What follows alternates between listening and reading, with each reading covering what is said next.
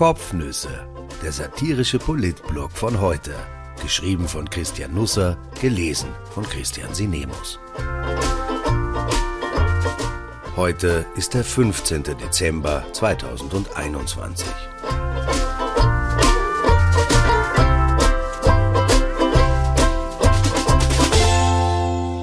Haarige Angelegenheiten. Ein neuer, ein alter Minister, etwas Leserpost. Ich habe mit Captain Iglo einiges gemeinsam. Ich mag wie er die einfachen Dinge im Leben. Der gestrige Tag war diesbezüglich nicht für die Fische, denn ich hatte einen hübschen Dialog mit dem Bildungsminister. Um Mittag herum war ich bei Martin Polaschek zum Interview am Wiener Minoritenplatz geladen. Er ist seit zehn Tagen im Amt, das Büro hat er von seinem Vorgänger übernommen, was jetzt auch nicht heißt, dass er substandard wohnt. Er hat nur einen weißen Weihnachtsstern hingestellt und ein paar Bücher ins Regal eingeräumt. Er liest gern. Zuletzt unter anderem Per Lastenrad durch die Galaxis von Ruth Grützbauch. Es hat mir extrem gut gefallen, sagt er. Wer literarisch gern Lastenräder erkundet, wird sich auf den Wiener Straßen schnell wohlfühlen. Polaschek hat ungefähr dieselbe Körperfläche wie Heinz Fassmann, wurde aber anders modelliert. Es wurde etwas mehr in die Breite investiert, was an Höhe verloren ging. Er ist ein Mann mit vielen Gesichtern, ein Schaustück an Grimassen, wie in der Politik sonst nur Beate Meindl-Reisinger. Kopfseitig zeigt er sich als Gegenentwurf zu Martin Kocher, denn Polaschek ist, meiner Erinnerung nach, der erste Minister seit Erwin Buchinger mit einer richtigen Gnackmatten.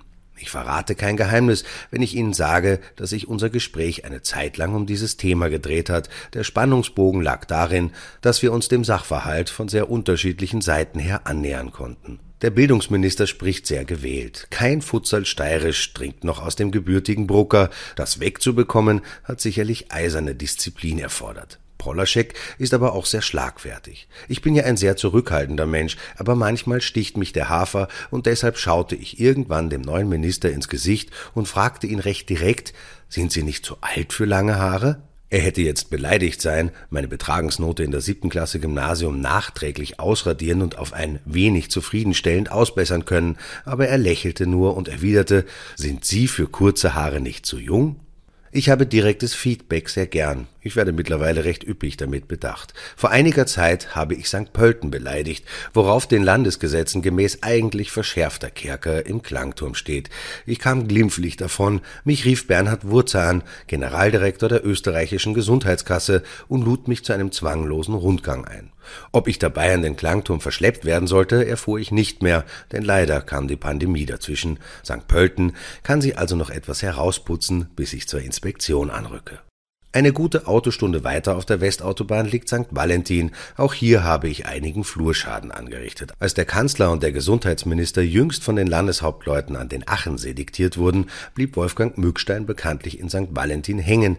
Sein Audi e-tron 55 Quadro Advanced hatte keinen Strom mehr. Ich schrieb darüber, ließ nebenbei ein paar liebevoll gemeinte, aber abschätzig verstandene Bemerkungen über St. Valentin fallen.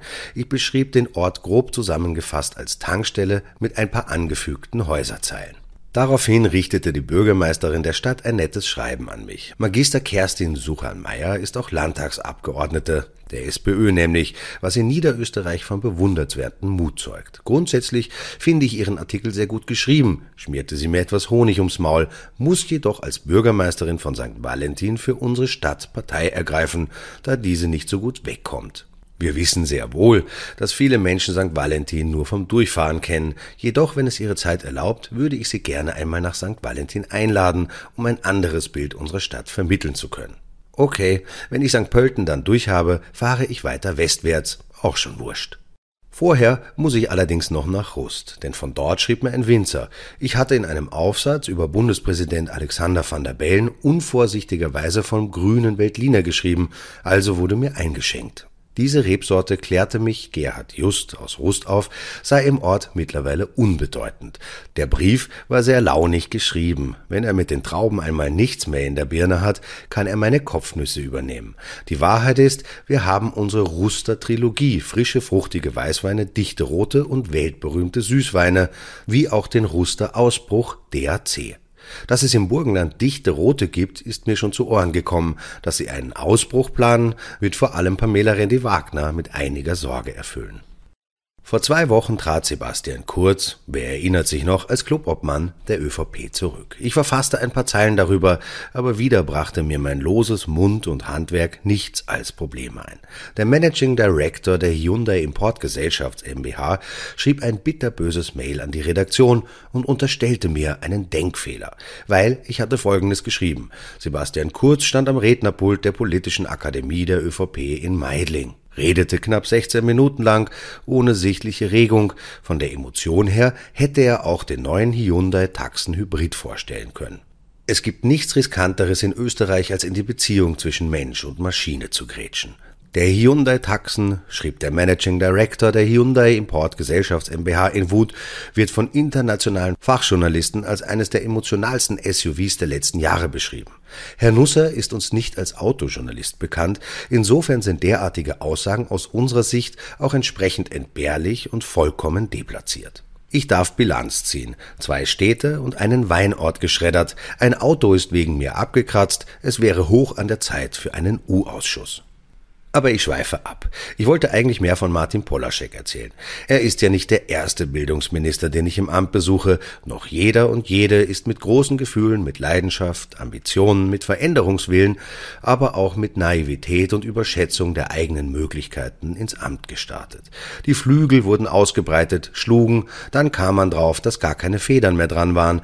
Die Landung war für viele hart. Das Bild von Claudia Schmidt, die mich knapp vor Amtsende in ihr schick eingerichtetes Büro lud, einfach so, um zu reden, Ansprache hatte sie im Ministerium keine mehr, das hat sich eingeprägt. Sie war am Job zerschellt. Wenn man auf einen Stein stürzt, hat selten der Stein danach Kopfweh. Andere Baustelle, aber nur damit man versteht, welche Monolithe Ministerien sind. Als der damals junge Hupfer Sebastian Kurz Außenminister geworden war, ergab sich, dass er auf der Toilette neben einem hohen Beamten des Hauses zu stehen kam. Beide gingen ihrer Geschäfte nach, als Kurz über seine Pläne zu plaudern begann. Er wolle die Diplomatenausbildung reformieren, sagte er. Der hohe Beamte ließ seinem Geschäft kurz unkontrolliert freien Lauf, wandte langsam den Kopf Richtung Außenminister und sagte, wie lange wollen Sie denn im Amt bleiben? Die Reform kam nie. Auch Martin Polaschek wirkte gestern voller Dynamik auf mich. Er war Rektor der Uni Graz mit über 30.000 Studenten, kennt Gremien, Behörden, Amtsträger. Er ist nicht naiv, er kann sicher auch Verhandlungen aussitzen und ich wünsche ihm viel Glück bei all den Reformen, die ihm im Kopf herumschwirren. Aber die Schulen, in die meine Kinder gingen, waren ziemlich die gleichen, die ich als Schüler erlebt hatte, und sollte ich einmal Enkelkinder haben, wird deren pädagogische Laufbahn auch nicht viel anders ausgestaltet sein. Im österreichischen Bildungswesen ist Stillstand die würdevollste Form des Fortschritts. Ein Arbeitstier sei er, sagte mir der Bildungsminister, mit seiner Frau habe er eine Nacht lang hin und her überlegt, ob er das Amt annehmen soll. Aber dann rief Karl Nehammer, der ihm den Job am Vorabend in Aussicht gestellt hatte, ein zweites Mal an. Und Jetzt bin ich vielleicht ein bisschen kitschig, aber wenn ein der designierte Bundeskanzler der Republik Österreich fragt, dann fällt's mir schon schwer zu sagen, nein, mir ist meine Universität wichtiger als mein Land. Die Familie blieb in Graz. Polaschek ist verheiratet. Seine Frau, die in einem Bürojob arbeitet, hat zwei Söhne in die Ehe mitgebracht, 18 und 20 Jahre alt. Der eine studiert, der andere steht vor dem Zivildienst. Polaschek hat noch keine Bleibe in Wien. Ich bin auf Wohnungssuche, lebt in einem Hotel fußläufig zum Ministerium, pendelt am Wochenende nach Graz. Dort war er leidenschaftlicher Radfahrer. In Wien hat er sich noch nicht getraut. Haarig, ich weiß. Die Schulen will er offen lassen, jedenfalls die Kinder nicht, wie etwa die Dänen es tun und Teile der österreichischen Gewerkschaft es wollen, schon am 20. Dezember in die Weihnachtsferien schicken. Am 10. Jänner soll alles wieder öffnen, nach derzeitigem Stand, sagt der neue Minister. Garantieren will er das nicht. Ich denke, das hängt davon ab, wie sich generell die Infektionslage in Österreich entwickelt. Wenn es so läuft wie fast überall sonst auf der Welt, dann schaut es übel aus. In Norwegen, das etwas mehr als halb so viele Einwohner hat wie Österreich, schätzt man die Zahl der Omikron-Neuinfizierten in drei Wochen auf 90.000 bis 300.000 pro Tag. Irgendwie habe ich den Eindruck, die anderen wissen immer viel mehr über diese Pandemie als wir und das auch viel früher. Den Schulen wird im Corona-Management eine zentrale Rolle zukommen. Ich bin mir nicht sicher, ob Polaschek das schon bewusst ist. Der frühere Musterschüler, der von sich sagt, immer sehr leicht gelernt zu haben, der heute noch wissbegierig ist, möchte lieber als Reformer in die Politikgeschichte eingehen. Worauf er stolz sein will? Dass die Menschen ein Gefühl haben, in einem guten Bildungssystem zu leben, dass wir möglichst viel Chancengleichheit haben und dass man in einigen Jahren vielleicht sagt, da kam ein Mann mit langen Haaren, aber eigentlich hat er wahnsinnig viel bewegt. Bisher freilich waren die Bildungsminister immer die einzigen, die sich bewegt haben aus dem Amt. Ich wünsche einen wunderbaren Mittwoch. Seit gestern hat Österreich nicht nur drei Kanzler im Jahr verbraucht, sondern verfügt nun gleichzeitig auch über zwei Gesundheitsminister. Rudolf Anschober tauchte im Reportstudio auf. Er wirkte, als wäre er nie weg gewesen. Wirklich aus dem Amt scheidet man hierzulande offenbar nie. In Wahrheit ist ja auch Reinhold Mitterlehner noch immer Vizekanzler. Anschober gab den Schattenminister. Ich arbeite ja am Thema weiter mit den Möglichkeiten, die ich jetzt habe, sagte er. Ich finde das sehr praktisch. Wenn Wolfgang Mückstein keine Zeit Zeit oder Lust hat, etwas breit zu diskutieren, dann schickt er einfach seinen Vorgänger ins Fernsehen. Vielleicht merkt das gar keiner.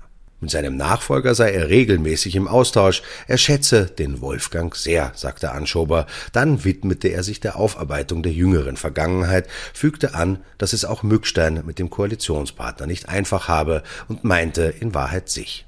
Als Gesundheitsminister ist man offenbar immer irgendwas zwischen verfolgt und getrieben, nie Täter, ein dauerhaftes Opfer seiner selbst. Anschober warnte vor Omikron, forderte eine Strategie ein, die es auch in seiner Amtszeit nie erkennbar gab. Jetzt unterstellt er ganz Europa keine zu haben. Sagen wir so, wer in Österreich einmal sein Amt verliert, redet danach gern recht ungeniert.